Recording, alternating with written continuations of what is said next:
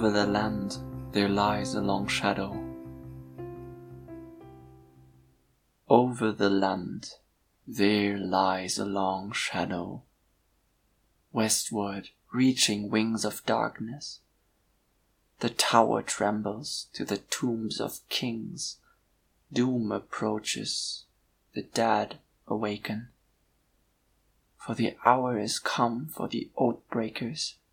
At the stone of Erech they shall stand again, and hear their horn in the hills ringing. Whose shall the horn be? Who shall call them from the great twilight, the forgotten people?